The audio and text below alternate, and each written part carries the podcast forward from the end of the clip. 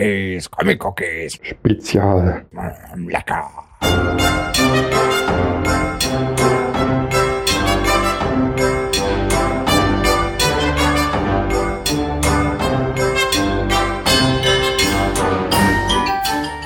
Was darf Satire?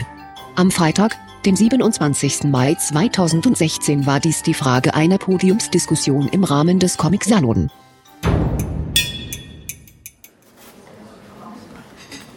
Ja, guten, ja, was sagt man, schönen Spätnachmittag. Ich freue mich immer wieder, wenn ich diesen Raum betreten darf und an diesem Sitz Platz nehmen darf. Denn hier habe ich etwas, was ich im Radio, ich arbeite sonst bei Deutschland, bei der Kultur und Deutschland nicht habe, nämlich eine Erdogan-Taste. Ich kann jedem hier im Raum das Wort entziehen, indem ich auf diese Taste drücke. Das ist natürlich fantastisch. Ich weiß nicht, ob mein Oberbürgermeister in Erlangen das braucht, aber es gibt es.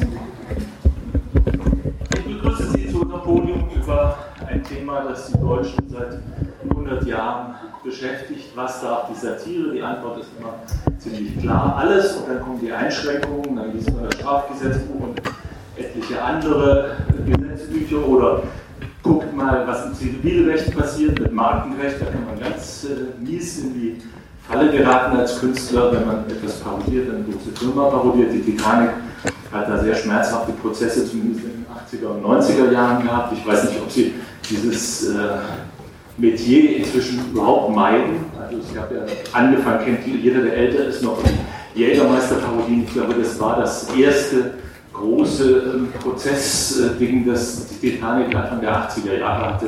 Ich trinke kenne ich nicht mehr. Kennt nicht mehr. Nee. Ich würde auch sagen, damals hätten sie auch die Titanic in ihrem Alter nicht lesen dürfen. Aber da war sie noch gut. So, also wir sind heiter gestimmt. Ähm, lese auch nachher entsprechende Passagen, die erlaubt sind zu verlesen aus dem Möber und dem Licht. Ich begrüße meine Gäste. Neben mir sitzt Katharina Grebe. Katharina Grebe ist Comic-Autorin eigentlich von, was heißt eigentlich, aber sie hat mal Architektur studiert. Sie steht auf der Nominierungsliste zum Max-Moritz-Preis dieses Jahr und sie hat etwas erreicht mit einem Bild, naja, das ist sozusagen das Pendant zu den 15 Minuten Warholscher Weltberühmtheit. Ich sage nur, wie heißt das? Holy Straw Sack, Tomorrow I Quit. Können Sie das kurz erzählen für alle, die dieses Bild nicht kennen? Ja, also äh, es handelt sich dabei um einen Cartoon, den ich eigentlich anlässlich äh, des Todes oder nach dem Tod von Loriot für die FAZ gezeichnet habe. Und dieser Cartoon fasst den relativ berühmten Loriot-Sketch von dem Lottogewinn zusammen. Ähm, und äh, in diesem Cartoon sitzt der Papst vom Fernseher. Im Fernseher werden die gezogenen Lottozahlen gezeigt und es sind sechs richtige plus Superzahl. Der Papst hat alle richtig und denkt, ähm, heiliger Strohsack, morgen kündige ich. Dieser Cartoon, also es ist erstmal ja irgendwie so ganz süß und ähm, dieser Cartoon wurde dann abgedruckt in einem Abreiß, in dem Espresso-Abreißkalender für 2013 und zwar auf dem Blatt am 10. Februar. Der 10. Februar war ein Sonntag und ähm, äh, wie der Zufall und Gott es wahrscheinlich auch wollte, äh, äh, trat oder verkündete Papst Benedikt am 11. Februar 2013 sein Leben. Und, ähm, und ich habe das gar nicht mitgekriegt, weil ich äh, nicht darauf geachtet habe, auf welchen Tagen meine Cartoons gelandet waren. Aber eine Abgeordnete der Grünen, glaube ich, in Westdeutschland besaß diesen Kalender und twitterte äh, ein Foto des Kalenderblattes und damit nahm das Schicksal seinen Lauf. Und es verbreitete sich erst durch den deutschen Sprachraum, schwappte dann rüber nach Russland in die USA und daher kommt auch Holy, Holy, Holy Straw Sack. Das war äh, mein größter Schatz. Das ist jetzt ein, ein Lehnwort im äh, Englischen geworden. äh, anscheinend, also es gab halt diese, diese total bekloppte Übersetzung. Äh, naja. Und ich habe, ich glaube, drei Tage lang mit jeder Lokalzeitung in diesem Land telefoniert. Und sie fragten dann immer, was ich noch so prophezeien kann. Und, äh, und die einzig gute Antwort darauf ist mir natürlich erst eine Woche später eingefallen. Also in dem Augenblick war ich einfach geplättet davon. Und die einzig gute Antwort auf diese Frage wäre gewesen, dass sie genau diese Frage stellen. Aber das ist mir natürlich in dem Augenblick nicht eingefallen. Nur ist das ja eine religiöse Thematik. Da hätte ja auch was ganz anderes kommen können, dass irgendwelche fundamentalistischen Christen sagen, was äh, maßt sich diese Frau an. Ist nicht gekommen? Ähm, nein, also es haben sich ein paar Leute, die das, glaube ich, irgendwie mit der Prophezeiung zu ernst genommen haben, schon bei mir gemeldet, aber das war meistens sehr freundlich. Also ich habe E-Mails gekriegt von jemandem, der mir Fotos von Gott geschickt hat. Ähm, das waren aber, das, das war relativ harmlos. Also der hat einfach Himmel mit Wolken fotografiert und wollte aber schon, dass ich darauf irgendwie reagiere und mich verhalte. Habe ich nicht, also das war mir ein bisschen zu irre. Auf der anderen Seite sitzt Schwarwell. Ich habe ein Interview mit ihm gelesen und da verweigert er zu erklären, warum er so heißt. Deswegen frage ich ihn jetzt auch nicht danach. Äh, ich nenne ihn jetzt einfach Schwarwell, auch nicht Herr Schwarwell, einfach nur Schwarwell. Das ist, das ist richtig. Schwarwell ist ähm, ein äh, Multikünstler, ein äh, Comicautor, ein Karikaturist, ein Musiker, ein Trickfilmmacher, ein Drehbuchautor, also sozusagen in allen Medien zu Hause. Welches Medium haben Sie noch nicht bespielt? Ich glaube, Theater habe ich ein bisschen Probleme. Das, aber das liegt am Medium. Also, äh, wenn es zu ähm, manieristisch wird, dann, dann, dann habe ich ein Problem damit. Da ist das so eher handgreiflich. Weil bei eigentlich Dachdecker bin. Genau. Dachdecker, ja. Das ist das, wo man immer bei den äh, berühmten Interviews mit Gregor Giese in jeder Talkshow hört. Aber Sie haben ja Rinderzüchter gelernt. Das ist ich habe auch nicht einen Tag in dem Beruf gearbeitet, aber es ist gut, wenn man die Honey was richtig Ach ja, oh Gott, gibt es denn dann einen Comic, der auf Dachdecker, Honey und Sie anspielt? Nee, das war halt immer die, die Frage im Osten, ob du den Beruf äh, von Jesus oder den Beruf von Erich haben willst. ich habe mich für das System entschieden. Wenn man so viel in so vielen Medien unterwegs ist und das seit sehr langer Zeit, wie viele Abmahnungen, Beleidigungsklagen und so weiter haben Sie sich schon eingefahren? Also eigentlich äh, nichts. Also klagen gar nicht. Also äh, das, das geht dann eher so. Facebook ist halt immer mein Thema, aber das hat man ja eh nicht in der Hand. Also, also Sie meinen, dass die Leute pöbeln dann auf, auf Facebook? Ja, also gerade bei den ganzen Pegida-Sachen und Anti-Pegida-Sachen, ähm, da wird es dann eher, da verlässt dann den Diskurs in Richtung äh, niedere Gefilde, aber äh, habe da auch gelernt, immer nicht zu reagieren, sondern tatsächlich ähm, so zu tun, ich sag mal Profi und das dann halt reinzustellen als hier, ich hab da was, könnt ihr euch ja mal angucken.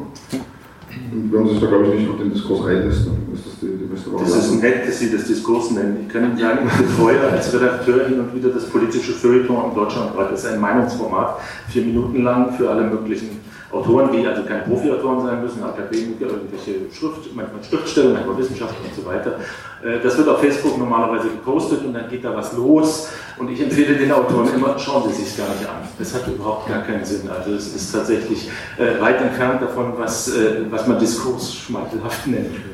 Ja, nee, äh, ich konnte ja reinwachsen, weil ich ja versucht habe, immer auf dem Stand der Technik zu bleiben und ähm, hatte das ganze Getrolle eigentlich im Netz halt schon auf der Privatseite, bevor wir halt die, angefangen haben, die Karikaturen auch reinzustellen. Dadurch ähm, bin ich nicht in jedes Fettnäpfchen sofort getreten, sondern habe dann auch relativ schnell erkannt, äh, wo sich das wirklich überhaupt nicht lohnt, weil du dann sofort äh, in Gefilden bist. Schleifen, auch so endlos schleifen. Ja, da willst du einfach nicht hin. Und das Beste ist eigentlich immer Endlosschleife, äh, einfach immer dasselbe zu wiederholen. Also dieselbe Aussage immer wieder drunter zu kopieren, äh, die gehen dann wirklich tatsächlich auf. Also das ist Guter Trick, werde ich weiterempfehlen. Ja. Äh, äh, außen sitzt äh, Thorsten Geitsch, er ist Redakteur bei der Titanic. Ähm, in seinem früheren Leben, wie er das gerade bezeichnet hat, äh, ist er promovierter Linguist gewesen. Ähm, wie kommt man als Linguist zur Titanic? Ich bin so reingerutscht, muss man tatsächlich sagen.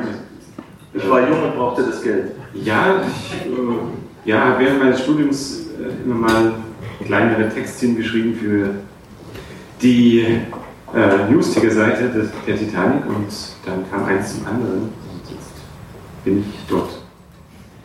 Sie betreuen unter anderem die Rubrik Brief an den Leser. Das stimmt. Ich habe in einem Buch, das kann ich mal vorzeigen, da liegt gerade mein iPad drauf.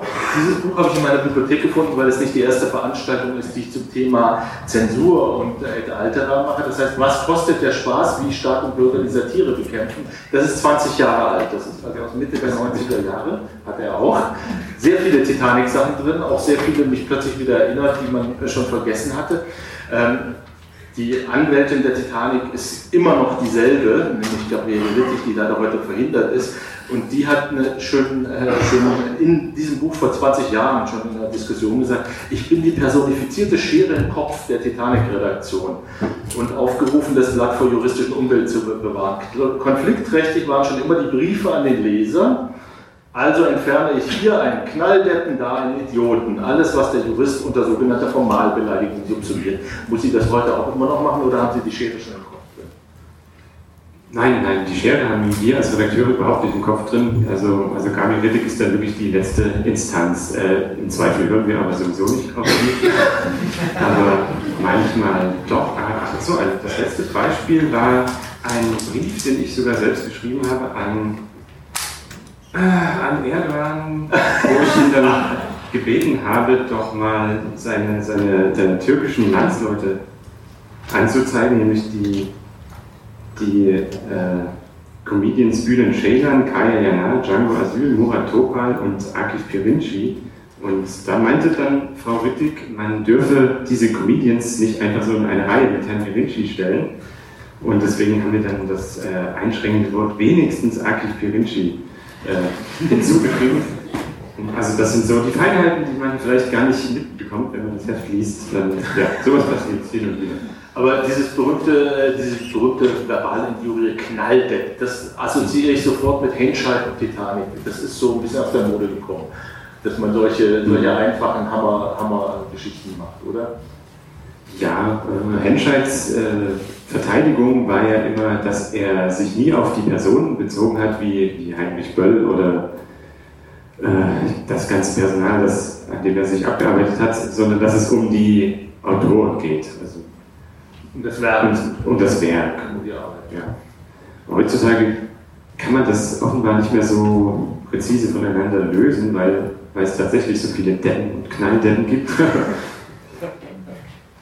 Sie haben ein gutes Stichwort vielleicht mit Erdogan gegeben. Ich mache jetzt das, was mir erlaubt ist, damit ich mich hier überhaupt nicht äh, gefährde und uns auch nicht. Also, die Teile, die ich jetzt verlese aus dem berühmten Böhmermann-Gericht, setzen sich in zulässiger Weise satirisch mit aktuellen Vorgängen in der Türkei auseinander. Sakto, feige und verklemmt ist Erdogan der Präsident. Das ist legitim.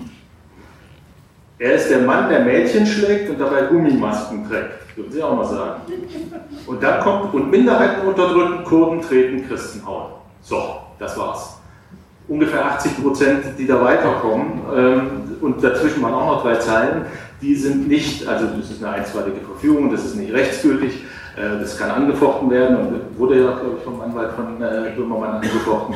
Aber äh, man kratzt sich doch schon sehr schnell am Kopf und denkt, wieso darf ich sagen, Sakto, feige und verklemmt ist Erdogan der Präsident? Was ist daran sozusagen stärker satirisch als das, was da kommt, oder weniger satirisch und weniger beleidigend?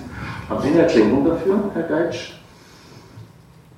Nein, aber es ist natürlich schade, dass ausgerechnet diese äh, Zeilen stehen geblieben sind, denn auch, ich muss noch einmal auf unser Heft verweisen, übrigens die heutige Ausgabe, die kann ich jetzt gleich Sie ist, sie ist heute erschienen. Ich habe versucht, sie zu kriegen, aber schnell abgelehnt. Oh, sehr schade. Und da schreibt jedenfalls äh, unser Humorkritiker Hans Menz in seiner Rubrik Humorkritik, dass er genau diese Zeilen, Minderheiten unterdrücken und so weiter, Kurden treten, Christen haben, eigentlich äh, für überflüssig hält. Ich zitiere, so etwas gehört sich einfach nicht in einem guten Schnellgedicht. Und äh, werden Sie bitte nicht sachlich, Herr Böhmermann. ja, das stimmt natürlich. Also wenn es richtig knallen soll, dann, dann bitte nicht äh, so stark auf die Realität eingehen. Jetzt weiß ich nicht, ob das aus Ihrer Zeile ist. Ähm, es gab ein Antwortgedicht von der Titanic, ein Kollektivgedicht des Kommandos Böhmermann. Haben Sie das gemacht oder das, ist das wirklich kollektiv von der... Ja, das war, das war ein äh, Redaktionswerk. Ein Redaktionswerk. und gedichtet. Ich habe sie ausgedruckt. Würden Sie mir die Freude machen, das vorzulesen? Ich? Ja. Oh, ja. Warten Sie, da kommt es. Das ist nämlich ein Gedicht, das sozusagen äh, das Gedicht parodiert, das äh, momentan äh, nicht ganz erlaubt ist und das richtet sich an Angela Merkel. Genau, wir haben es geschrieben, nachdem äh, Angela Merkel ähm, das Gedicht als bewusst verletzend erstmals bezeichnete. Und das Kollektivgedicht des Kommandos Böhmermann geht so. Bewusst verletzend ihr Geschwätz, hört man ihr zu, kriegt man die Kretz. Jeder Satz ist ein Verbrechen, sogar Le Floyd kann besser sprechen. Bewusst verletzend das Gesicht, bewundernswert, wer da nicht bricht. Der Ziegenficker sucht das Weite, weil dieser sonst vor Ekel speite. Bewusst verletzend ihr Gestank nach Mottenkugeln, Kleiderschrank, Kartoffelsuppe, Fundgerüche, so riecht wie, sie riecht wie eine Dönerküche. Sie ist der Mann, der Mädchen streichelt und dabei wie ein Rindvieh speichelt. Am liebsten mag sie extra drei und Diktatoren mit einem Ei. Gauck, Ulbricht, Kohl und Erdogan sind nur ein paar, die drinnen waren. Und dieses ganz besondere Ferkel ist Kanzlerin und heißt Frau Merkel. So. Ein paar haben gelacht, ein paar haben nicht gelacht. Schämen Sie sich. Wofür jetzt? Die Für das Lachen. Wo ist die einstweilige Verfügung gegen dieses Gedicht? Das fragen wir uns auch. Nein, äh, gut, dass, dass Frau Merkel wichtigere Dinge zu tun hat, als jetzt auch noch Titanic zu verklagen. Warum haben Sie das gemacht, dieses Gedicht? Ja, weil uns der Sinn nach Dichten stand. Also man glaubte ja lange, die Lyrik sei tot und dann der junge Fernsehmensch und äh, bringt uns wieder die Freude an Gedichten näher und da haben wir uns einfach mal weiter zusammengesetzt und drauf losgereimt. Es ist schön, wenn man Linguisten am Tisch hat, der beherrscht das uneigentliche Sprechen der Satire und Ironie. Äh, Frau Kleve, ähm, wie finden Sie das Gedicht von Titanic? Ist das geschmackvoll, geschmacklos, lustig? Also es will ja geschmacklos sein. Das ist ja Sinn und Zweck dieses Gedichtes und auch äh, das ist ja wiederum, sagen wir, in, äh, man muss es auch das ja im Kontext betrachten und äh, es geht ja nicht um das eigentlich gesagte Wort dabei. Ich habe von Ihnen gefunden einen Aussatz in einem äh, Interview. Architektur war mir einfach zu realistisch, zu ernsthaft. Man muss sich an die Naturgesetze halten. Deswegen sind Sie Zeichnerin geworden. Da fiel mir spontan ein, das ist natürlich auch bösartig. Ich dachte, ja, beim Comic muss man sich auch nicht an das Sittengesetz von Kant halten. Also nicht nur die, an die Naturgesetze, sondern man kann eigentlich, man kann alles machen. Nehmen Sie das für sich in Anspruch, dass Sie alles machen können wollen oder das, was ich von Ihnen jetzt gelesen habe die letzten Tage, ähm, da war nichts dabei, wo ich sagen würde, ähm, Sie berühren je eine Grenze, wo Sie gefährdet werden, dass Ihnen jemand was Böses nachsagt. äh, natürlich ist es, äh, also es ist ja die Zeit der Modalverben, ähm, können, wollen, dürfen, sollen, mögen, Alle was können auch hier diese immer. tollen Fachausdrücke Modalverben, das habe ich seit 30 Jahren nicht mehr gehört. Ja, es ist, also es ist nicht, die, nicht nur die Zeit des Dichtens, sondern auch die Zeit der Modalverben. Also da kommt viel wieder hoch. Ähm, natürlich, also ich, ich habe ja von vornherein, oder von vornherein gesagt, ich, äh, da ich nicht tagesaktuell und auch äh, nicht dauerhaft politisch arbeite, muss ich auch nicht andauernd meine Grenzen austesten. Aber ich beanspruche für mich schon, dass ich das darf und kann. Und die Frage ist dann immer, äh, möchte ich das genau in diesem Augenblick? Möchte ich irgendwie, wie hart möchte ich sein und gegen wen möchte ich mich richten? Und ich finde es manchmal auch irgendwie sehr angenehm, Dinge auch irgendwie aus einer kleinen Distanz zu betrachten, nicht irgendwie äh, nur eigentlich äh, einen, einen Reflex aus dem Stammhirn irgendwie wieder rauszuhauen, sondern irgendwie einfach mal zwei Wochen abwarten und nachdenken. Ich habe äh, einen schönen Band mit Comics, also äh, Cartoons von Ihnen gesehen. Meine elfjährige Tochter hat sich sofort drauf gestürzt. Und bei Paar haben wir wirklich da gesessen und gedacht, oh, jetzt müssen wir erstmal nachdenken. Mathematiker-Cartoons, mit einem haben sie einen Preis gewonnen. Da haben wir wirklich richtig nachdenken müssen, bevor wir gemerkt haben, wie der Witz funktioniert. Das ist das auch. dann quasi Mathe-Nachhilfe nochmal. Das müsste eigentlich müsste das Buch viel teurer sein. Äh, Charvel, Sie machen aber, Sie machen tagesaktuelle Cartoons. Ja. Auch die kann man auf der Webseite immer sehen. Wie funktioniert das? Also stellen Sie die ein und die Leute, Zeitungsredaktionen bedienen sich da und bezahlen dann Honorar oder machen Sie das für sich, nur fürs Internet? Nein, wir, wir, wir beschicken natürlich einen, einen aufgebauten Stamm an, an Tageszeitungen und äh, Publikationen. Und dann ist es halt ein Übergangsspiel. Das geht auch nicht. Also, wer, wer will, der kann. Und dann, außerdem gibt es ja noch ein paar Portale wie äh, Toonpool oder die Cartoon Lobby, wo man es halt noch hochlegt und anbietet. Und da wird auch im, im Nachgang, also viele Zeitungen äh, nehmen es glaube ich am ersten Tag nicht sofort, weil sie erstmal gucken wollen, was passiert und wie sich das so entwickelt.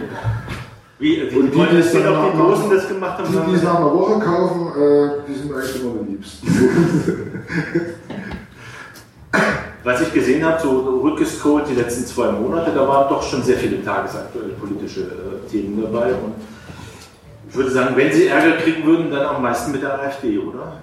ja, Aber die machen keinen Ärger, also ich glaube, die haben sehr mit sich selber zu tun, dass die ja nicht so richtig mitgekriegt haben, was da sonst so ist. Also ich weiß nicht, äh, die müssen sich erstmal verwalten ja. oder dabei untergehen, wie ich hoffe. Insofern äh, ist es ja nicht für sie, sondern ähm, für die Leute, die ähm, dachten, das wäre eine tatsächliche Alternative. Also um da vielleicht doch mal zu zeigen, äh, nee, ist es nicht, definitiv nicht.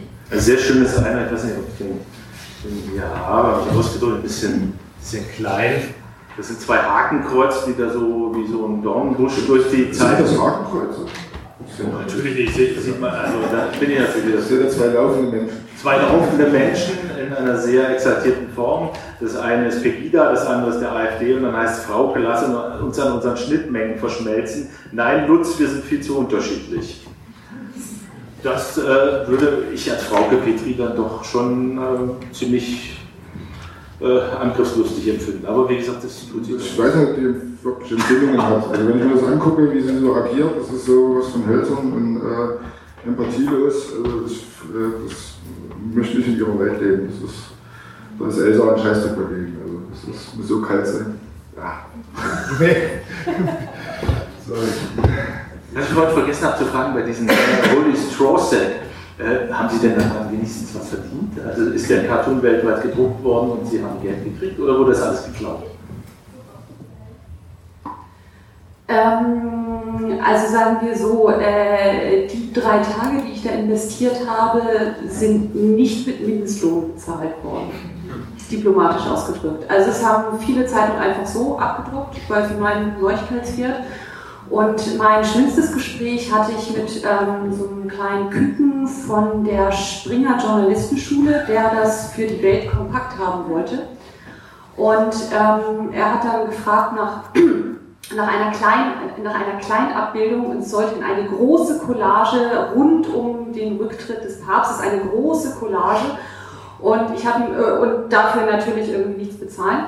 Und dann ähm, hatte ich ihn nach, eben nach einem Honorar gefragt und äh, beziehungsweise nein, äh, Honorar hatten wir schon ausdiskutiert, dass ich das nicht kriege, äh, nach einem Belegexemplar. Und da meinte er dann tatsächlich, ach, Sie leben doch in Berlin? Ich überweise Ihnen die 1,60, dann können Sie sich das Blatt am Kiosk holen.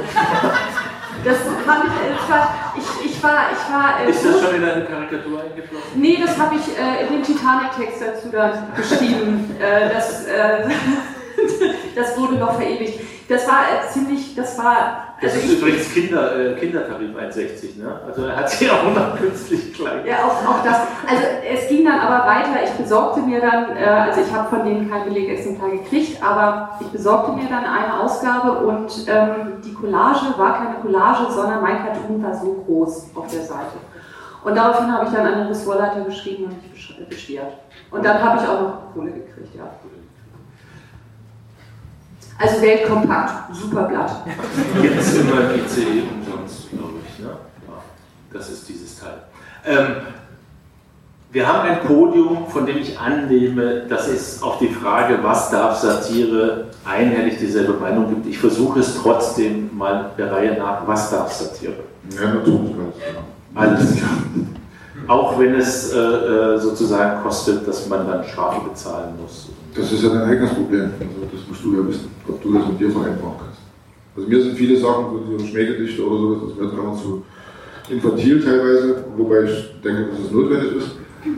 Also dass man manchmal mit Infantilität weiterkommt, als wenn man jetzt versucht, jetzt was, äh, Sturz, eine sturzernste Satire hinzulegen oder, oder was verkopft ist. Das kommt halt darauf an, wozu man es braucht. Aber letzten Endes ist es natürlich deine Eigenverantwortung, dass du auch selber wissen musst, was du da tust. Wenn du halt das entsprechende Alter und die Erfahrung dann, dann hast, das kriegst du natürlich nur, indem du auf die Fresse fliegst. also es ist jetzt nicht so, dass bei mir immer alles irgendwo angenommen wird oder sowas. Also hier der untere zum Beispiel, der Ah, wurde auch äh, Der abgelehnt. ist auch sehr, sehr böse. Ah, das ist hier so eine eindeutige äh, Anspielung an äh, den Judenstern. Da steht drauf Gutmensch. AfD fordert Kennzeichnungspflicht für Flüchtlingshelfer. Das hat gar niemand gedruckt. Nein, es war äh, für ein Magazin und äh, da gab es dann eine heiße Redaktionssitzung und das wurde dann, äh, dem war das zu heiß, das dann abzudrucken, obwohl es eigentlich ein Magazin ist, was sich genau dafür einsetzt und äh, auch genau dafür nach vorne prescht. Ähm, war okay, weil dann stand Was das war denn zu äh, heiß? War es Ihnen juristisch zu heiß oder war es Ihnen sozusagen inhaltlich thematisch zu heiß? Also, äh, die, ähm, das sollte nicht so auf der Fresse sein. Also ich glaube, sie wollen, wollen das Subtiler. äh, höflich formulieren. Ich glaube aber, dass diese Leute Höflichkeit nicht verstehen. Also das ist ganz einfach. Was darf Satire? Ich muss jetzt einen draufsetzen, ich sage mehr.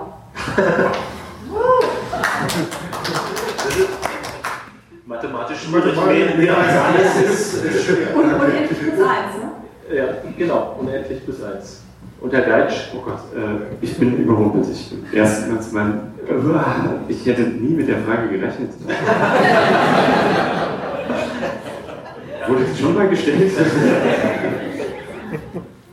hm. Sie darf nicht mehr so oft gefragt werden, was sie eigentlich darf.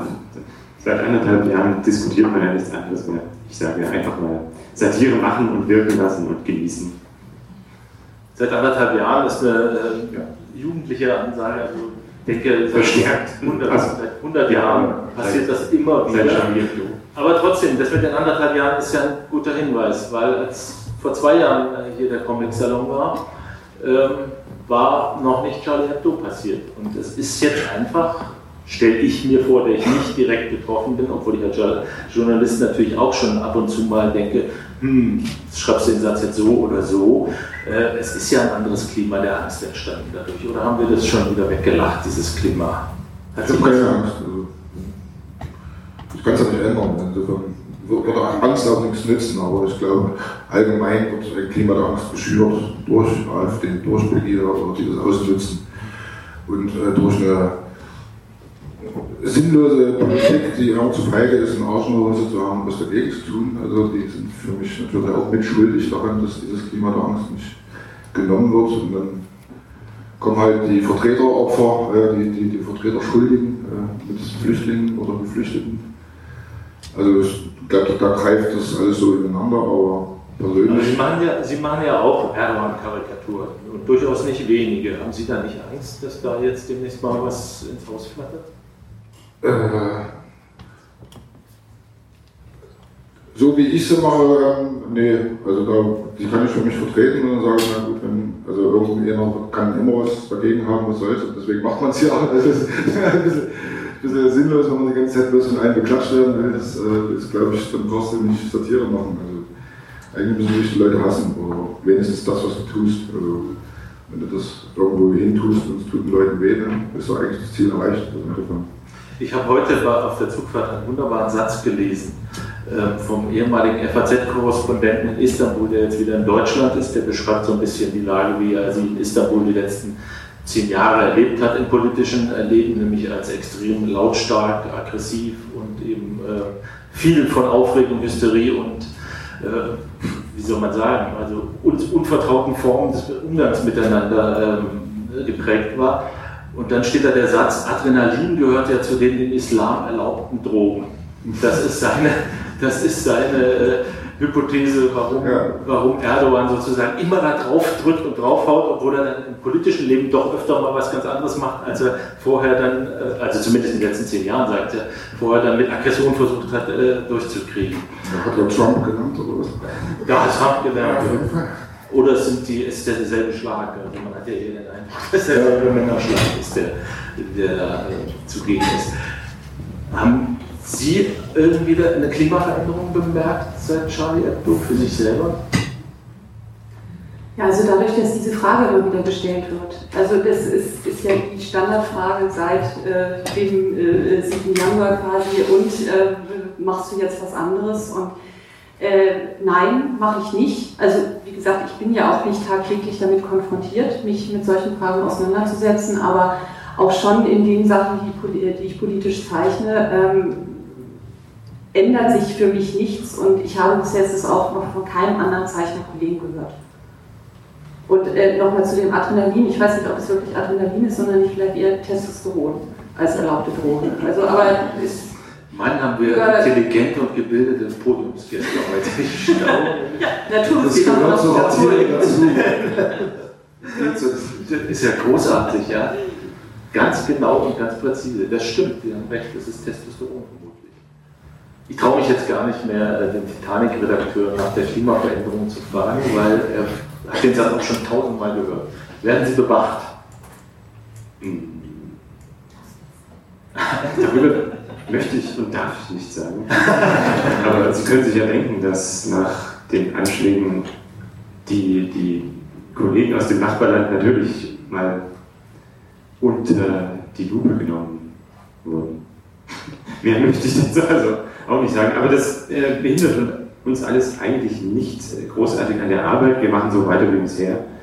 Und die Muslime in Deutschland, vor denen ja auch so viele Angst haben, die haben uns in noch keiner Weise bedroht. Also wir haben mehr Todeswünsche von Michael Schumacher-Fans erhalten als von, von muslimischen Deutschen. Also insofern, wir sind achtsam und wachsam, aber wir zittern nicht den ganzen Tag.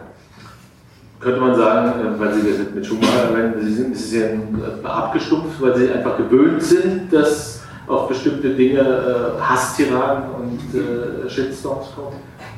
Äh, ja, also gut, in, äh, in der Form von, von äh, Kalaschnikows natürlich weniger, aber was die geschriebene Empörung angeht, sind wir noch einiges gewohnt, ja, ja.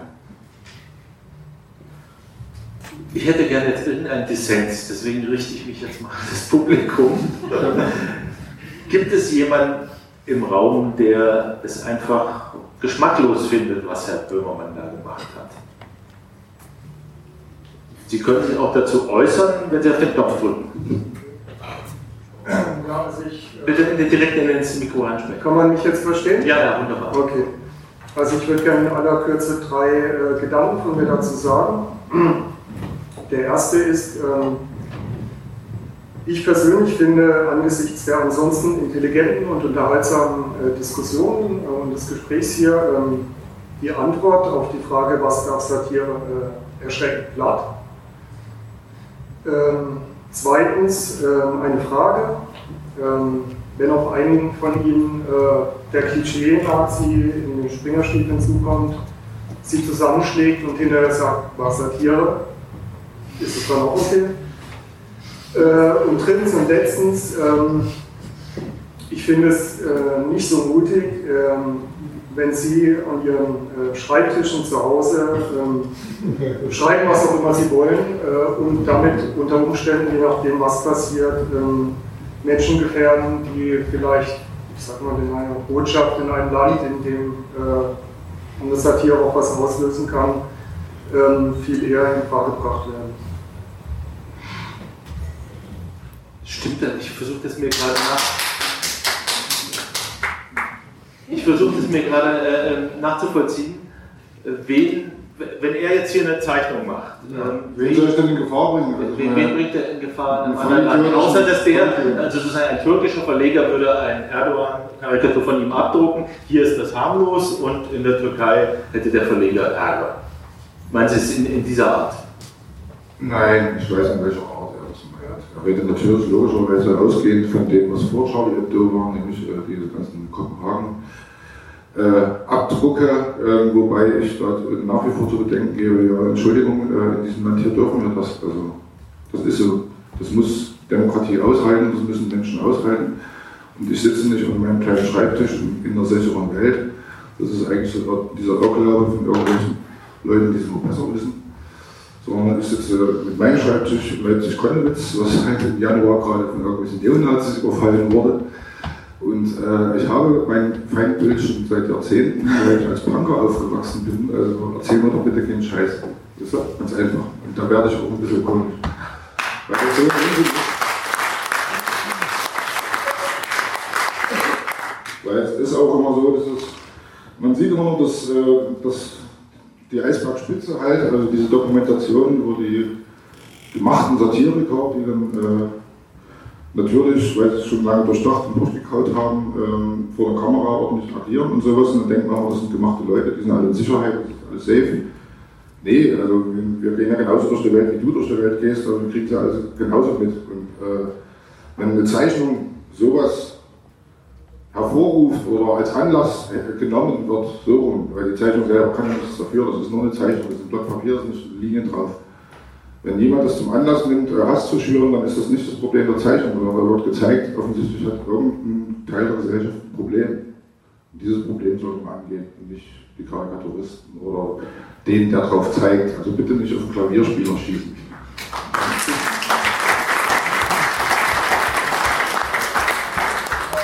Ich danke Ihnen trotzdem für den Beitrag. Ja. Dadurch haben wir hier wirklich mal ein bisschen, bisschen Differenz bekommen. Äh, Sie haben ja recht, äh, die, Frage, die Antwort auf die Frage, die Frage ist platt, was darf Satire? Und die Antwort, äh, alles ist auch platt. Das ist, und sie ist auch falsch, weil sie darf es eben de facto in Deutschland nicht. Sonst gäbe es diese vielen Prozesse darum nicht.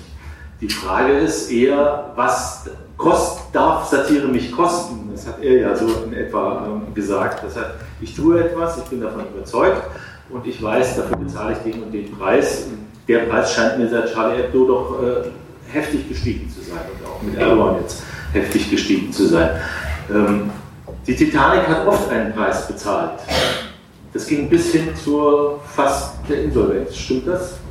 Das stimmt. Also Titanic ist das meistverklagte Magazin Deutschlands. Ich glaube 40 Prozesse. Ja, Dafür muss man nicht die Gesinnung daraus. Aber wir haben euch doch verdient. Stimmt, ja. Aber Nee, kostenlos. Ähm, also soweit ich weiß, ist äh, die, hat die Engholm-Affäre damals tatsächlich äh, das Magazin kurz vor den Ruinen getrieben. Ich glaube, Engholm war noch relativ, also dem Buch zufolge war Engholm noch relativ preisgünstig, ich glaube 40.000 oder 60.000 Mark. Was richtig teuer war, waren die Industrieprozesse, ich glaube von McDonalds und anderen, wo es um Markenrechtsstreit ging. Das muss richtig teuer gewesen sein. Das stimmt. Also ich kenne jetzt die Zahlen auch nicht, das war ja alles vor meiner Zeit, aber das ist dann ungefähr eine Liga. Also wenn sich große US- oder internationale Konzerne äh, beschweren und mit, äh, mit Klagen und einstweiligen Verfüg Fügungen drohen, dann äh, ist man gut beraten, einen kleinen beizugeben. Also da Wie ist das Verfahren? Also dann unterschreibt man eine sogenannte Unterlassungserklärung und dann ist, und bezahlt die Kostennote des gegnerischen Anwalts oder wie funktioniert das? Äh, So funktioniert das. Äh, Man kann natürlich auch sagen, äh, wir gehen dagegen in, äh, in Widerspruch. Also wenn die, wenn die einstweilige Verfügung von einem Gericht äh, erlassen wurde, dann kann man erstmal nichts mehr machen. Also wenn man dann äh, dagegen verstößt, dann muss man sofort zahlen, ist ja klar. So war das ja auch damals bei der Papstsache, an die Sie sich vielleicht erinnern. Da haben wir dann also den Cartoon sofort aus dem Netz genommen und äh, das Heft nicht mehr weiterverkauft.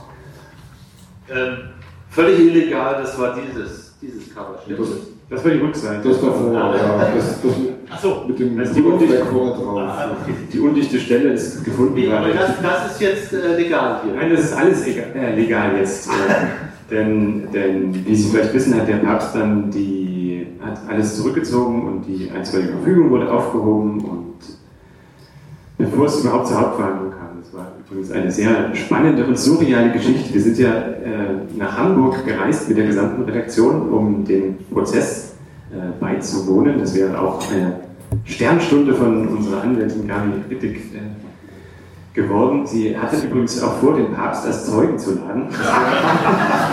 Das ist sehr spannend gewesen. Sehr schön. Deswegen hat er wahrscheinlich zurückgezogen. Man weiß es nicht. Also, ja, jedenfalls haben wir dann nochmal, also einen Tag, einen Abend vorher kam dann der Anruf, nein, doch, alles gut, so, ihr könnt wieder nach Hause fahren. Wir haben dann nochmal im Gerichtssaal vorbeigeschaut und da hing dann tatsächlich ein, äh, ein Zettel mit der Ankündigung des Prozesses. Äh, äh, äh, Papst, äh, na, wie hieß er, Benedikt XVI. gegen Titanic, also das gedruckt zu sehen, das war auch schon sehr äh, überwältiglich und das war dann mit Bleistift so durchgestrichen und damit hatte sich das dann erledigt. Also manchmal lösen sich die Dinge auch von ganz alleine auf. Durch göttliche Fügung. Und das war in dem Fall wahrscheinlich göttliche Fügung. Aber das hätte auch sehr teuer werden können, denn äh, mal angenommen, man verliert in der ersten Instanz und äh, geht dann noch eine Instanz höher, am Ende vielleicht bis vor das Bundesverfassungsgericht. Das sind Kosten, die man, und das, ist, also das sind ja auch nervliche äh, Aufreibungen, die da entstehen über Jahre hinweg. Aber das ist doch heroisch, oder? Also den Job, den Sie dann da haben, wenn Sie sozusagen ständig am Rande der Insolvenz entlang wanken müssen, weil Sie diese Prozesskosten haben. Könnten, sagen wir könnten, Mm. modal haben. So, so fühlen wir uns nicht. Also wir wollen ja jetzt hier auch nicht die Helden spielen. Zudem sind äh, hohe Kosten dann ja auch äh, ja, nicht so schön, wenn es an die eigene Existenz geht. Wir, wir leben ja davon, unverschämterweise. Insofern, nein, nein, das ist nicht heldenhaft. Wir machen unseren Job und Nun ging ja, ich weiß nicht, ob es stimmt, ich habe in einer Biografie bei Ihnen gefunden, dass Sie auch mal Fernsehredakteur gewesen sind. Stimmt das?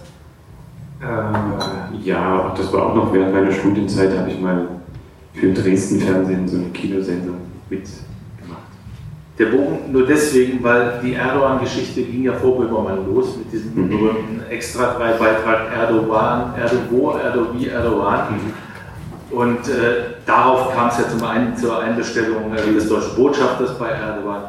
Und wer die Anstalten kennt in Deutschland, die öffentlich-rechtlichen, der weiß, auch wenn sich bis zum Intendant hoch jeder sagt, nein, wir bleiben stark und ähm, selbstverständlich ist das gedeckt durch die Kunstfreiheit und so weiter, ist das perfide Spiel ja von Leuten wie Erdogan so, dass die genau wissen, dass immer was hängen bleibt im Gemüt der Redaktion. Das heißt, das nächste Mal, wenn man einen satirischen Beitrag macht in so einer Sendung, dann sagt einer, ja, müssen wir jetzt so weit gehen, ihr wisst doch, es gibt wieder einen Ärger mit dem Rundfunkrat und dann kommt das und das. Kennen Sie sowas aus Ihrer Redaktion gar nicht? Das wäre ja auch wieder die schon angesprochene Schere im Kopf, die Selbstzensur, also die findet bei uns. Das ist im Vorfeld, würde ich sogar schon sagen. Es ist mehr so, ein, so, ein, so, ein, so eine gefühlsmäßige Geschichte Mhm. sein. Ah, da kann man sich so dran verbrennen. Ist es das wert? Also das ist der Standardsatz in einer Diskussion, in einer Redaktionssitzung wäre dann, ist es uns Mhm. wirklich wert, jetzt wieder so einen riesen äh, Fass aufzumachen für diesen läppischen Witz, sage ich mal. Ich sag mal so, man macht ja auch denselben Witz nicht zweimal, dann wird es ja langweilig. Deswegen ist jeder Witz eine neue Erfahrung, ein, ein neuer Versuch. Also keine Satire gleicht der andere. Also sie ähneln sich vielleicht, aber äh, es gibt jeden Monat was Neues zu tun und was Neues zu bearbeiten. Ich muss mal hier kurz in mein Material. Sie sind so gut vorbereitet. Ich bin super vorbereitet. Ganz unser. Das ist richtiger Journalismus, sowas kenne ich. Ich ich kenne das nicht. Dann dürfen Sie ab jetzt überhaupt nicht mehr die, die GEZ polemisieren. ähm, Ihre Kollegin Ritzig hat ein paar schöne Sachen in diesem Buch vor 20 Jahren. Schade, dass sie heute nicht konnte. Wir hatten sie angefragt. Äh, da beschreibt sie, würde mich interessieren, ob es immer noch so ist, dass alternde Showstars auf dem absteigenden Ast ein besonderes Problem darstellen. Dann kommt sie äh, drei Sätze weiter, sagt sie, deswegen ja auch immer der Ärger mit der katholischen Kirche, die ist ja auch auf dem absteigenden Ast. Aber da, ist, da scheint was dran zu sein, oder? Dass also Leute, die eben gar nicht mehr, also die 1A-Prominenz, wo man denken würde, die hauen dir jetzt sofort eine einstweilige Verfügung raus, die macht es nicht. Kohl zum Beispiel hat nie irgendwas gemacht. Aber es kommen dann so eher unerwartete Reaktionen. Stimmt, also von Prominenten gab es schon lange nichts mehr, aber es sind, also ah, da fällt mir jetzt wirklich nichts ein, weil die alten äh, Showstars dann im Zweifel ins Fernsehen gehen heutzutage, anstatt sich das Geld Äh, auf komplizierten Klagewegen zu Ich holen. bin ein Star. Sowas, genau. Aber ein Promi hat uns jetzt auch lange nicht mehr verklagt. Aber es sind trotzdem öfter Sachen, die man überhaupt nicht vorhersehen kann. Also das Absurdeste der letzten Jahre war, äh, das erzähle ich jetzt, weil es auch äh, Ihre Region betrifft. Sie kennen vielleicht den Ort Naila. Ist sofort jemand mal aus Naila? Ist jemand aus Naila? das ist äh, also auf jeden Fall Franken und die Heimat äh, von Hans-Peter Friedrich, dem Minister. Und wir wollten mal äh, dessen Jugend und Heranwachsen auf die Spur gehen und sind nach Naina gefahren und haben da eine Reportage darüber geschrieben, in der es unter anderem heißt, äh, die Sonne scheint und das äh, Schuhgeschäft Schubidu freut sieht der, der, der kommenden Insolvenz gelassen entgegen oder sowas ähnliches. Und da hat tatsächlich das Schuhgeschäft Schubidu, das die uns auch überlesen, äh, aufgefordert, eine Gegendarstellung im nächsten Editorial zu treffen, was wir dann gemacht haben. Also, das ist interessant, weil äh, Gegendarstellung im Heft einer, eines Satire-Magazins Ja. der Faktor immer dazu. eben, also da lacht man sofort drüber und also, ja. Kommt das häufig vor? Hm, Nein. Also die Leute sind, letztlich ist der Gegner intelligenter, als man meinen würde. Und ist es immer nur der, der dumme Gegner, der sozusagen in die Falle tritt. Also man hat ja bei, bei Erdogan hat man das Gefühl, er tritt ja in jede Falle, die man ihm stellt.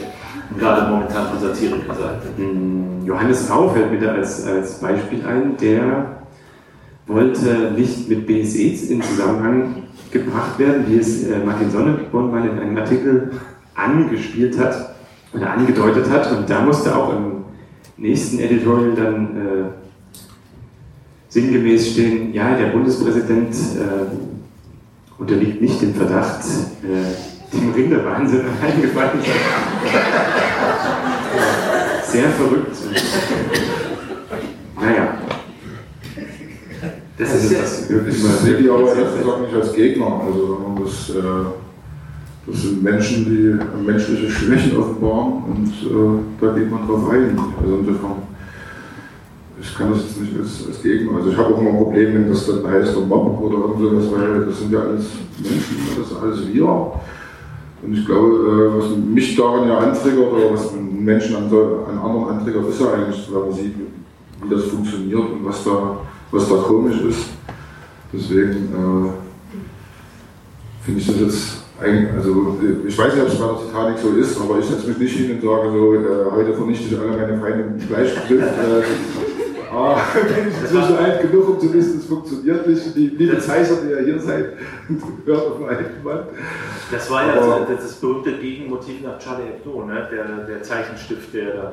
Ja, also so, so, sowas äh, Pathetisches habe ich natürlich auch rausgeleiert, weil ich zu dem Zeitpunkt auch gerade in Frankreich war. Also, beziehungsweise nicht in Paris, sondern in Disneyland, das war ja dann schon das Habitat.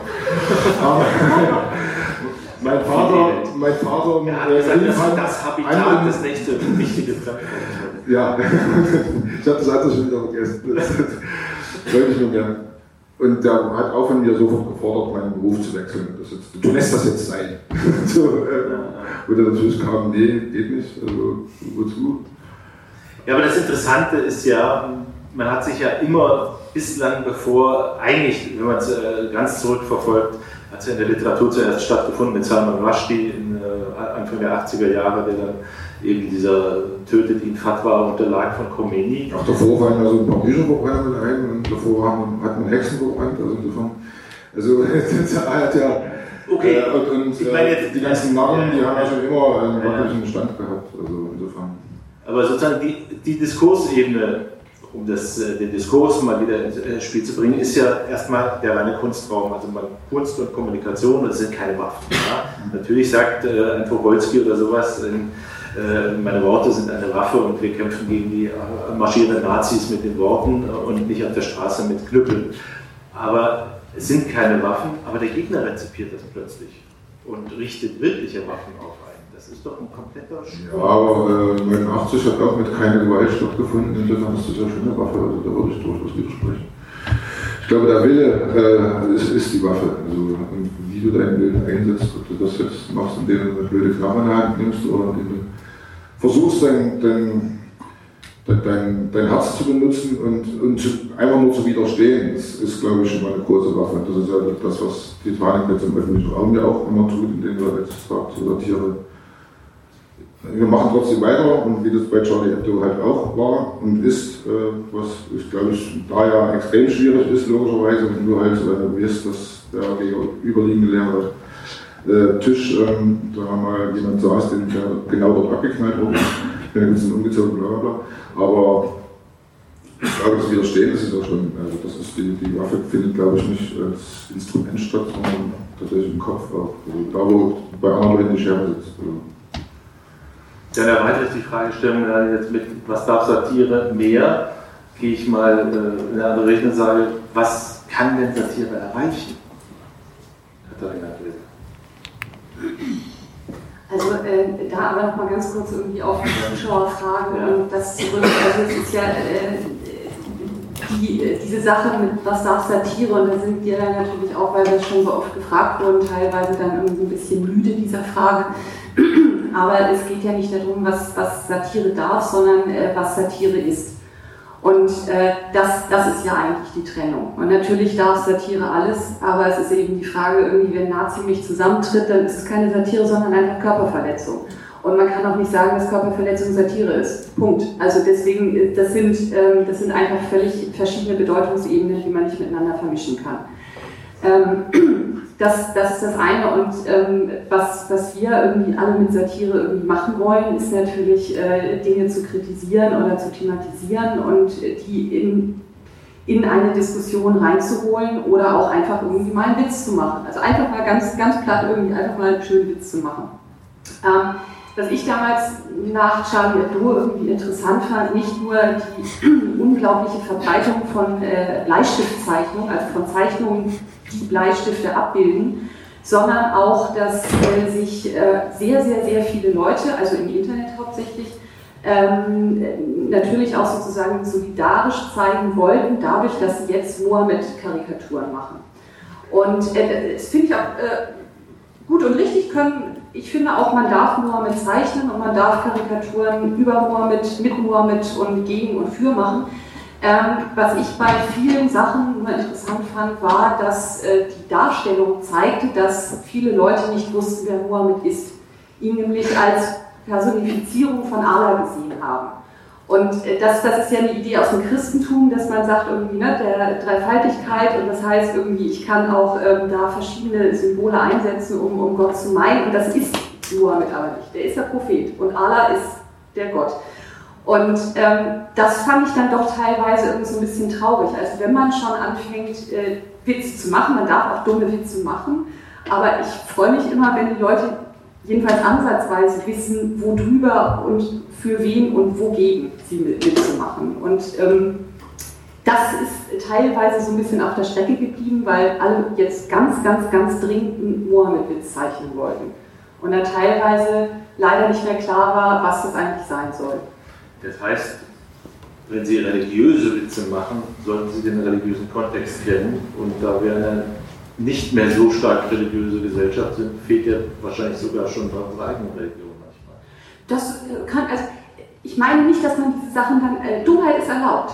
Es ist, es ist absolut, es ist, äh, gibt kein, kein Gesetz, was, was Dummheit verbietet. Äh, es geht nur um meinen persönlichen Geschmack. Also, dass, dass ich es schön finde äh, oder ein Witz nach meiner Meinung auch nur funktioniert, wenn nicht nur der Kontext, stimmt, sondern, äh, sondern auch die Witzbedeutung. Und wenn Symbole falsch eingesetzt werden, stimmt der Witz am Ende nicht. Also das, das ist einfach nur so, das ist eine ganz persönliche Geschmacksfrage. So, was ist ein guter Witz? Einer, der dann auch noch stimmt. Ein, was wir noch gar nicht beredet haben, fällt mir jetzt dankenswerterweise wieder ein. Ein Effekt von Witzen scheint ja zu sein, dass sie Menschen beleidigen können, ohne dass sie das A wissen und B wollen. Manchmal will man es, also bei diesen sehr derben Geschichten merkt man, da ist eine, wirklich eine beleidigende Absicht, aber ganz oft ist es so, dann sagt der Gegenüber oder reagiert beleidigt und das ist ja das, was uns sozusagen aus dem islamischen Kulturraum offensichtlich seit äh, mehreren Jahren entgegenschaltet. Ihr beleidigt unsere Religion, ihr beleidigt uns damit, das ist ein Ehrbegriff, den wir nicht verstehen. Das kriegt man ganz schwer in den Griff, weil ich weiß doch gar nicht, ob ich jemanden beleidige. Das, darüber entscheidet der doch sozusagen, wie seine Gefühle sind. Hat aber mal wieder was mit dem Kontext zu tun. Also ich glaube schon, dass äh, gute Satire immer gebildet sein muss. Und äh, ich le lese jeden Tag oder wenigstens die Überschriften von, keine Ahnung, 30 verschiedenen Infomagazinen im Netz, also vom Spiegel, über Tagesschau, heute, bla bla bla. Tatsächlich die deutsche auch Welt und Bild, äh, auch wenn ich für die nie was machen würde im Leben. Aber trotzdem muss ich wissen, äh, was gerade up to date ist bei denen oder was die für eine Meldung halten. Und ich glaube schon, äh, dass, dass das wichtig ist, um äh, ein eigenes Selbstgefühl zu haben, zu sagen, okay, das, was ich abgebe oder was ich in die Welt gebe oder was ich jetzt per Mail losschicke, das kann ich für mich vertreten. Ich habe mich so gut es geht, äh, kenne ich mich in dem Thema aus. Ich äh, mache keinen blöden Scheiß. Ich äh, kann halt einen Gott und einen Propheten auseinanderhalten. Und ähm, mehr liegt nicht in meiner Hand. Also die Frage ist dann eben, will ich es losschicken oder nicht. Und also es gibt einmal im Monat habe ich so einen Moment, wo ich überlege, okay, ich schicke das Ding los oder nicht. Aber bei vielen Sachen, bei den meisten Sachen fühle ich mich sicher, ganz einfach Beispiel ist, okay, ich kenne mich halbwegs so weit in der Materie aus, äh, dass das ist äh, auch eine Diskussion, die ich nicht führen würde, weil meine Meinung steht ja bereits da. Also ich muss da eigentlich nicht nachhaken oder so. Aber ich würde, würde wissen, was ich antworten kann.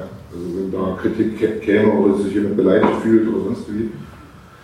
Also das Problem bei Beleidigung ist doch, es ist ein Gefühlsstatus. Das heißt, eigentlich kann man über Beleidigung nicht argumentieren. Wenn der sagt, dass ich bin beleidigt, das ist, das, weg. Das, ich kann, das ist ja das Problem, dass das immer in, in, in eine komische Emotionalität dann reinrutscht, äh, ob das jetzt provoziert ist oder nicht. Also natürlich äh, ist Satire zum Provozieren da, das ist ja klar.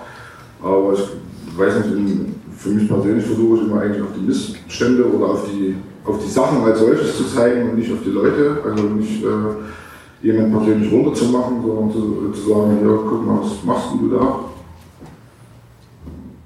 Und gar nicht mehr, sondern es reicht eigentlich, das zu zeigen. Und das, äh, das heißt, derjenige, der sich beleidigt fühlt, sollte besser darüber nachdenken, warum er sich beleidigt fühlt. Äh, ich weiß nicht, äh, bin ich eher. Also, ja, das muss er selber wissen. Also ich sage nur, ich habe es gemerkt. Guck mal, ich habe es gemerkt. Oder ich habe es für mich das so. Das ist der therapeutische Aspekt, ne? Ja.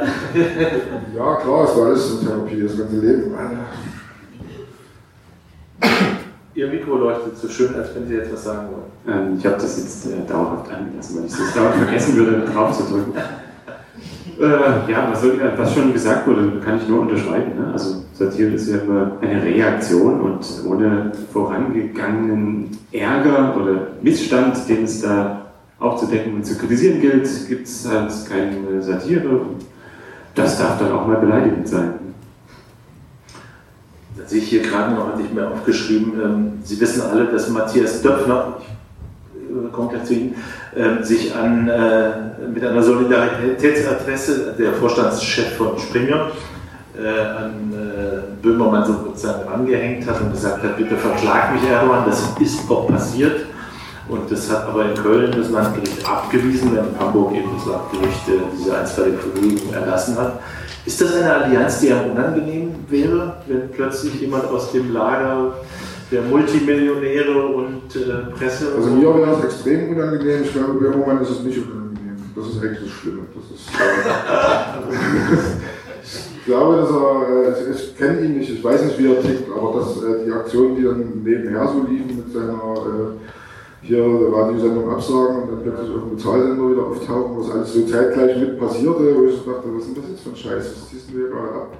Also wo ich dachte, hm, keine Ahnung, was, wo, wo hört denn da die Satire auf? Und alle haben darüber äh, äh, spekuliert, was jetzt hier Satire ist und was nicht. Und dann kam mit dem nächsten großen Ding, ich habe schon wieder vergessen, was es war. Äh, das war dieses. Das, äh, mit, mit irgendeiner Scheiße. Mit der Schwiegertochter. Mit irgendeiner dänischen RTL-Show habe ich mit einem großen Knall zurückgemeldet und gesagt, was ist denn das für ein scheiß Knall? Was soll das für ein Knall sein? Bitte, ich gucke mal nicht mehr RTL. Und das, heißt, ist relevant. Also. Im Prinzip ist Böhmermann nicht seriös genug als Satiriker, also zu sehr auf seinen eigenen Marktwert bedacht? Seriös muss man da ja nicht sein. Also man, man, äh, ich, äh, ich habe mir das Ganze da auch im, im Ganzen natürlich logischerweise angeguckt und fand es tatsächlich sehr unterhaltsam, dieses ganze Erdogan. Sendungsding, weil das, also das war. Als Sendung funktioniert. Ich habe es auch gesehen, ich habe gelacht. Ich weiß auch nicht für, für Kunst, was sie da zusammengeschnitten haben. Es war sowas Absurdes und äh, deswegen äh, weiß ich gar nicht, wie man so eine Unterlassung überhaupt rausjagen kann weil das hat alle Kunstaspekte erfüllt, in meinen Augen, die es erfüllen muss.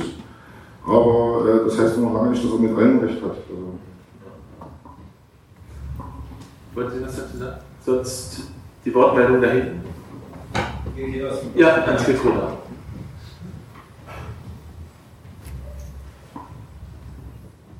Ja, mein Name ist José Luis Ortega, ich bin Stadtrat hier in Erlangen. Es gibt ein paar Punkte in der Diskussion, die ich nicht so genau äh, mittragen könnte. Das erste, was in Ihren Antworten mehrfach gekommen ist, was darf Satire? Und Ihre Antwort war, es darf, wie viel darf es kosten? Das ist für mich keine Frage des Kostens. Und zwar, ein Multimillionär darf auch nicht manche Grenzen überschreiten.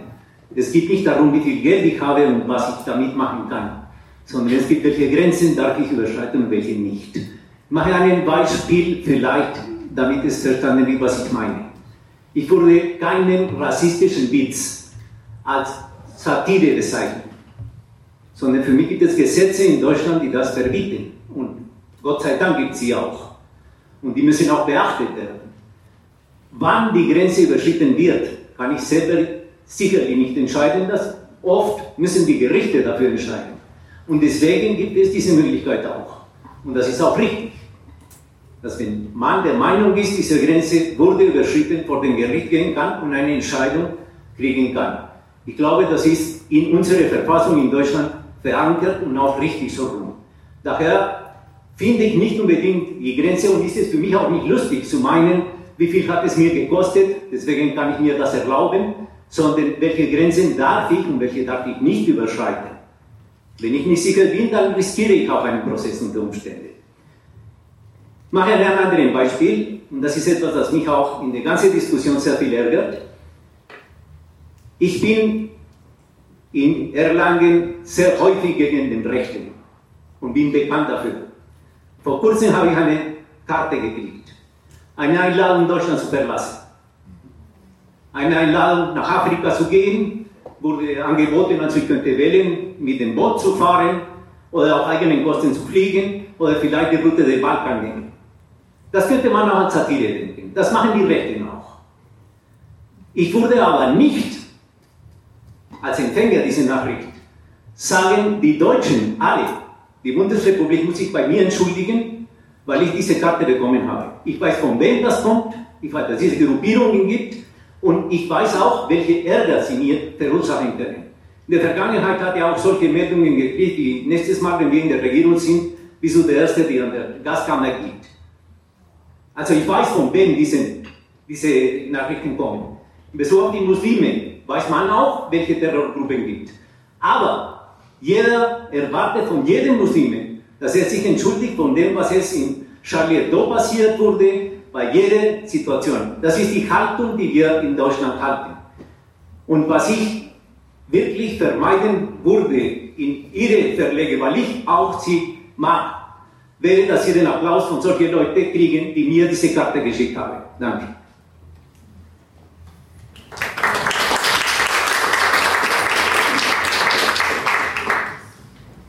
Vielleicht zur Ergänzung, ich glaube, dass er das mit den Kosten nicht nur Schwabe als Geld meinte, sondern eben auch den Preis, den man bezahlt in Ärger oder Angst haben. Ich habe sowieso kein Geld. ja, ich denke schon, dass es um, dass um kein einziger von uns meinte, dass es um, um Geld geht. Also es, äh, geht, geht dabei, es geht dabei irgendwie, was, was trauen wir uns. Aber ich glaube, wir sind uns auch alle, die hier sitzen, einig, dass wenn Sie von Rechtsradikalen aufgefordert werden, das Land zu verlassen, dass es sich dabei, egal wie es formuliert ist, nicht um Satire handelt, sondern es ist einfach eine klare Drohung. Und äh, das ist eben die Frage, was ist Satire? Und Satire ist niemals ein Mittel, das äh, Leute, die eben stärker sind, weil sie sich gewaltbereit äh, aufspielen, gegen eine einzelne Person richten. Das ist einfach keine Satire. Und deswegen, äh, ich glaube, da sind sich alle einig. Ja.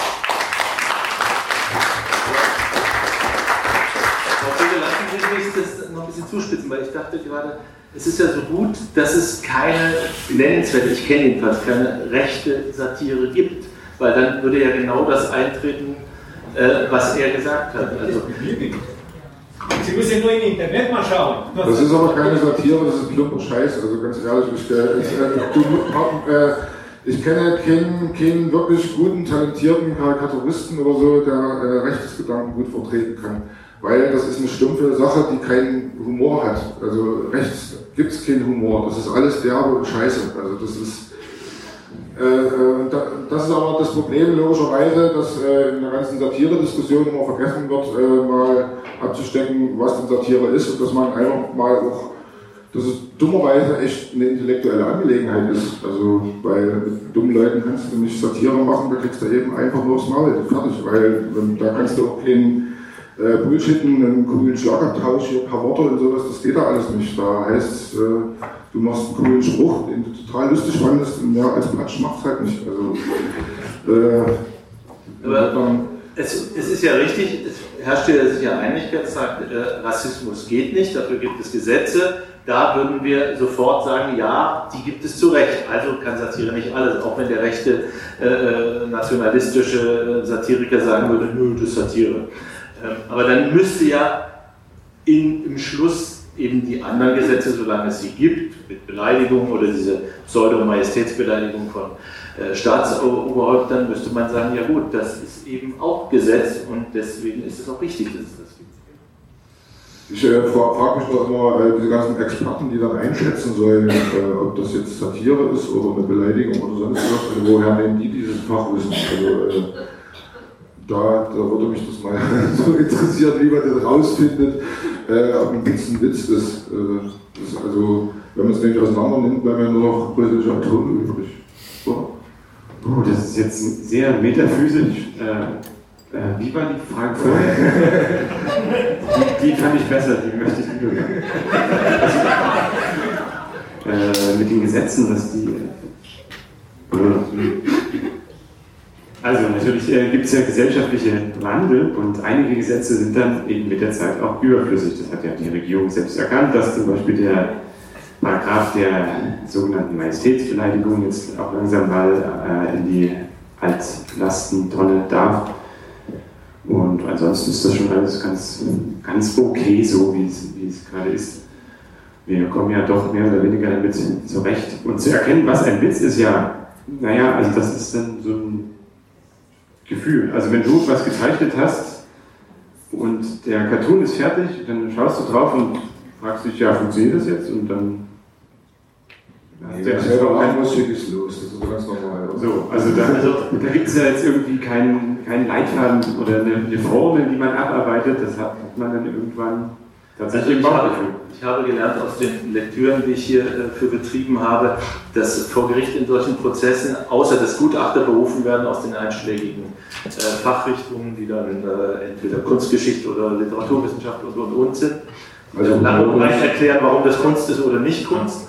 Ähm, dass äh, die Konstruktion immer ist der sogenannte Normalverbraucher. Wie wirkt das auf den sogenannten Normalverbraucher? Das soll dann die Objektivität erzeugen, das nicht heißt, es ist jetzt der Geschmack des Richters, der gesagt hat, ähm, das gefällt mir, das gefällt mir nicht. Aber auch das, der Normalverbraucher, ist ja eine Fiktion. Man weiß ja nicht, wie der ist.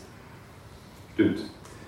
Na, wir in dem gehen, gehen nicht so, wie wir alle denken.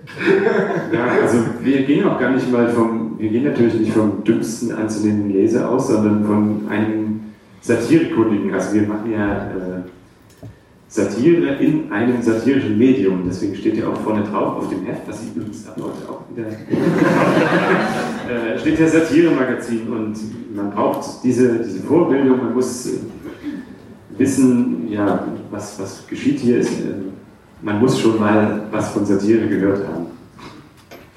Äh, in 20 Minuten macht die Messe zu, sehe ich gerade. Ähm, gibt es noch Fragen? Da, darf ich ganz kurz, äh, also ähm, das Argument äh, möchte ich mal für mich persönlich entkräften. Ich denke nicht, dass alle Muslime äh, an irgendwas schuld sind, bloß weil es ein paar Vollidioten gibt, die meiner Meinung nach die Religion missbrauchen, um ihren eigenen Schuh da durchzudrücken. Also das ist nicht so. Auch wenn die anderen lauter schreien, also sie haben nicht recht.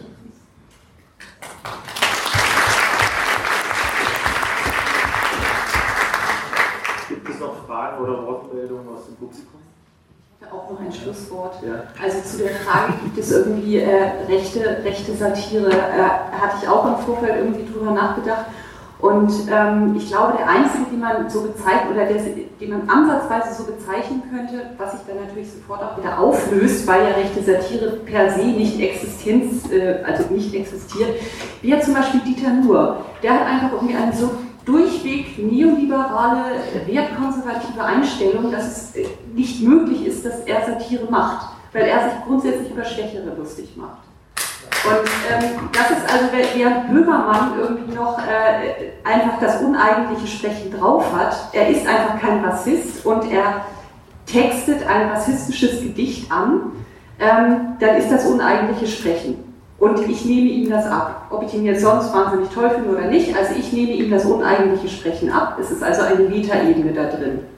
Während ich Dieter nur uneigentliche Sprechen nicht abnehme, wenn er sich über Griechen aufregt, irgendwie die äh, aus Not ihren Esel aufessen müssen. Dann ist es leider bei Dieter nur einfach tatsächlich seine Meinung. Also wäre jetzt mal so, ähm, was könnte das würde mir gerade. Ja, das, äh, das weiß ich nicht genau, wer das abstreiten würde. Ja, steht da drüber.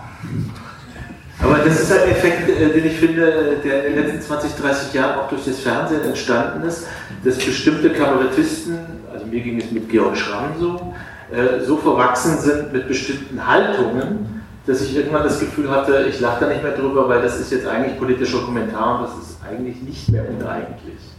Ja, so ein Kabarett. Also, und, ein Kabarett.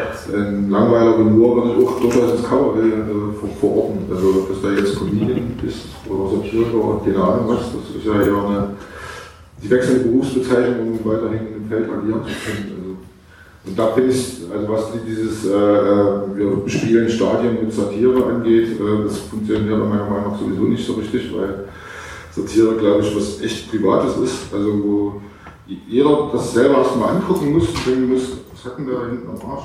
Das, also äh, das, das ist nicht, was, äh, was du so nach vorne machen kannst, sondern es muss für jeden erstmal selber funktionieren und dann kannst du dich darüber aufregen und sagen, ja guck mal, was die Titanic wieder gerissen hat, geil. Also ich glaube, äh, dass, das eher so lautes, lautes Witze machen mit bereits bekannten und gelernten Klischees ist. Also fällt bei mir eher nicht so in die Satire rein. Ich nicht. Ich habe äh, bei der Recherche alter Titanic-Cover äh, dann gesehen, dass dieses berühmte Ziegenfilker-Motiv, das Böhmermann da parodiert, tatsächlich aus der Titanic stammt. Und zwar 1984, es war keine Ziege, es war ein Schaf. Da kam Papst Wojtyla, Titelbild Ich komme, hinter dem Schaf und dann das, das äh, Schaf sagt, der Papst kommt. Das gab Ärger, glaube ich, aber nicht genug Ärger, als der Papst wiederkam da gab es dasselbe bisschen gealterte äh, Gesicht. Ich komme schon wieder. Der Papst kommt schon wieder. In diesem Sinne, vielen Dank für Ihre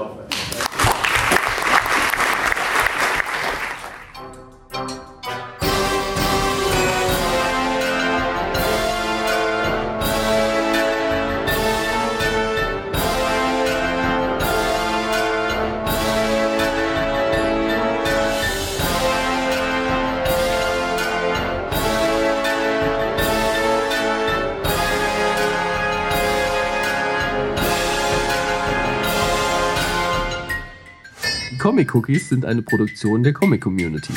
Schickt uns Kommentare im Blog, bei Facebook, bei Twitter oder als Audio über Audioboo. Wir freuen uns außerdem über jede Bewertung bei iTunes oder podcast.de. Alle Infos dazu und zu unserem Podcast findet ihr online unter podcast.comic-community.de. Vielen Dank.